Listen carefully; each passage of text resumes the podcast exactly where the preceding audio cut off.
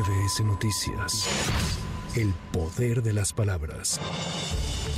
Tras prácticamente 19 horas de sesión, en la Cámara de Diputados continúa la discusión de reservas con propuestas de modificación al presupuesto 2024. Los encontronazos entre legisladores se han dado principalmente por Acapulco, pues el bloque opositor pide se destinen recursos directamente a la reconstrucción. Es la voz del panista Javier González.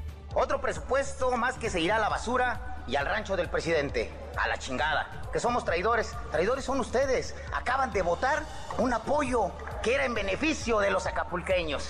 Esos sí son traidores. Cuando el coordinador del PAN, Jorge Romero, subió a presentar reservas en ese tenor y no se atendió su petición de procesar su propuesta en el tablero, terminó de romperse el orden de la sesión. Cuerpo a cuerpo, morenistas y panistas repartieron golpes en la tribuna en el intento de ganar ese frente, lo que orilló a establecer un receso de dos horas. Ya en la madrugada de este jueves, también dos morenistas afines a Marcelo Ebrard propusieron en tribuna destinar el 15% de los excedentes petroleros en 2024, calculados en 45 mil millones de pesos, a la reconstrucción construcción de Guerrero, a lo que la mayoría de Morena rechazó abrir el tema a discusión y le valió a la congresista Selene Ávila romper con su grupo parlamentario. ¡Que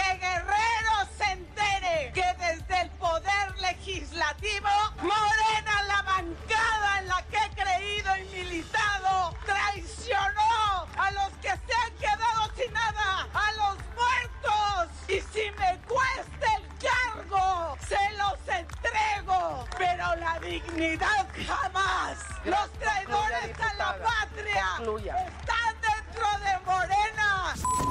En el recuento de los daños, Protección Civil informó que la Fiscalía General de Guerrero mantiene un registro oficial de 48 decesos y 31 personas no localizadas. Una jueza federal concedió la suspensión provisional contra el decreto por el que se extinguen 13 de 14 fideicomisos del Poder Judicial. El director de la JUFED, Froilán Muñoz, informó que ya iniciaron las gestiones ante organismos internacionales y adelantó que están valorando interponer un juicio de amparo contra el presupuesto de egresos 2024. También afirmó que el destino de los recursos de los fideicomisos se definirá por medio de una sentencia constitucional y no por un acuerdo de mayorías o de planteamientos políticos. Significa que será el resultado de una sentencia constitucional, no de un acuerdo de mayorías ni de planteamiento político alguno, lo que defina el destino correcto de los fondos de los diversos fideicomisos con que cuenta el Poder Judicial de la Federación. Este miércoles el presidente López Obrador propuso al expriista Omar Fayad como embajador de México en Noruega. La Secretaría de Relaciones Exteriores confirmó que el documento fue enviado al Senado de la República. Por su parte, el coordinador del PRI en la Cámara Alta, Manuel Año Arbebaños, calificó la propuesta como un premio a la traición y al entreguismo del exgobernador de Hidalgo, quien dio la espalda al partido que lo impulsó en su carrera política. Xochitl Gálvez Ruiz formalizó este miércoles su registro como precandidata a la presidencia por el Partido Acción Nacional. La senadora dijo que saldría a conquistar corazones en los siete meses faltantes para las elecciones. Entonces no podemos caer en ese error. No podemos caer en la tentación de que no, pues ya, ya dicen, faltan siete meses. Faltan siete meses y en estos siete meses vamos a salir a conquistar corazones. Porque ellos...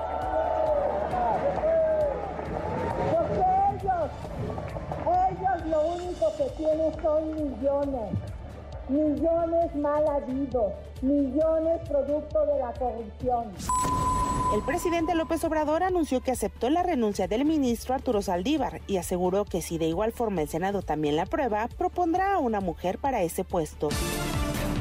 La canciller Alicia Bárcena afirmó que el gobierno mexicano está luchando para liberar a los dos mexicanos rehenes de Hamas. De igual forma agradeció al personal de Servicio Exterior mexicano por las gestiones para la salida de Gaza de las dos conacionales Michelle Ravel y Bárbara Lango. Steve Bosniak, cofundador de Apple, sufrió un evento cerebrovascular durante su visita a la Ciudad de México para participar como ponente en el World Business Forum, por lo que se encuentra en un hospital de la capital del país.